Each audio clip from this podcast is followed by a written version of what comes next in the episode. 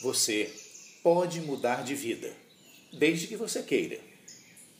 Muitas pessoas sentem vontade de fazer mudanças nas suas vidas, mas não conseguem realizar seus objetivos. Algumas querem fazer uma dieta para perder peso. Outras desejam se livrar de vícios, como fumar ou beber ou falar mal da vida alheia. São pessoas sinceras.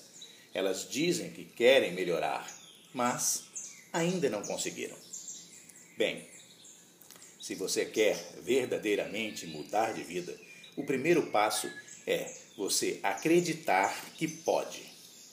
Não existe nenhum tipo de predestinação que impeça o ser humano de fazer aquilo que ele quiser fazer da sua própria vida. Compreenda isso. É você quem constrói o seu destino. Existe um provérbio de Salomão que diz: Como o homem pensa em seu coração, assim ele é. Ou seja, assim como você pensa que é, para você, é. As coisas são para você como você pensa que elas são. Por isso, você deve compreender que pode mudar de vida. É só querer de verdade. Livre-se de todo e qualquer pensamento limitador. Não mantenha pensamentos que limitam as suas possibilidades. Coisas do tipo: ah, eu não posso, eu não consigo, ou isso não é para mim, devem ser abolidos do seu vocabulário mental. Assim como você pensa, você é. Acredite, você pode, você é capaz. O segundo segredo para você se fortalecer em sua vontade de mudar de vida é saber onde encontrar a força para realizar essa mudança. Deus, nosso Pai Celestial, é a fonte da força superior, onde podemos nos fortalecer e fortificar. E nós temos acesso a essa força através das nossas palavras. Muitas pessoas conhecem o poder da oração.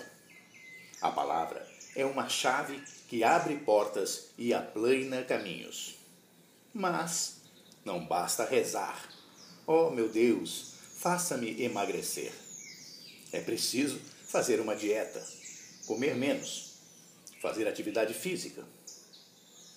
Também não adianta a pessoa orar: Oh, meu Deus, dá-me força para que eu consiga fazer um regime. E depois se esquecer daquilo que falou. Está escrito: Pedi e recebereis. E realmente, esta é uma graça divina. A oração é atendida. Sempre. Pedi e recebereis. Aquele que bate, a porta se abre. Quem procura, encontra. E aquele que pede, recebe. Assim nos ensinou Jesus. Se as pessoas não conseguem as coisas que pedem em suas orações, é porque elas não conhecem o segredo. Vamos examinar o que é pedir. Bem, qualquer pessoa pode concluir que pedir é dizer aquilo que você quer, certo? Só que as pessoas não reparam é que elas, muitas vezes, na hora da oração, pedem uma coisa, mas no resto do dia as suas palavras estão dizendo outras coisas. Toda palavra é uma semente. Esse é o segredo. Não adianta, num momento, orar pedindo paz e passar o resto do dia com pensamentos agressivos, dizendo palavras negativas, julgando as pessoas, criticando ou falando mal da vida alheia.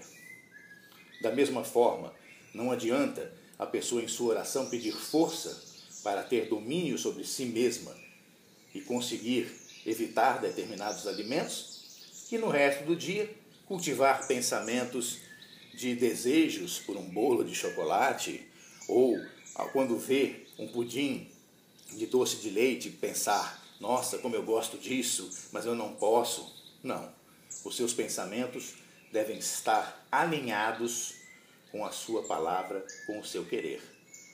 Quando você observar um alimento que você naturalmente gostaria, você deve pensar: eu não quero comer, eu escolho fazer a dieta. Assim, você estará caminhando no sentido da realização do seu objetivo. A lei é clara: cada um colhe o que planta. E tudo o que você diz e pensa é uma semente que você está plantando. Para que o joio não cresça junto com o trigo, em muito maior quantidade do que o trigo, e acabe sufocando-o, você precisa ser positivo o dia inteiro.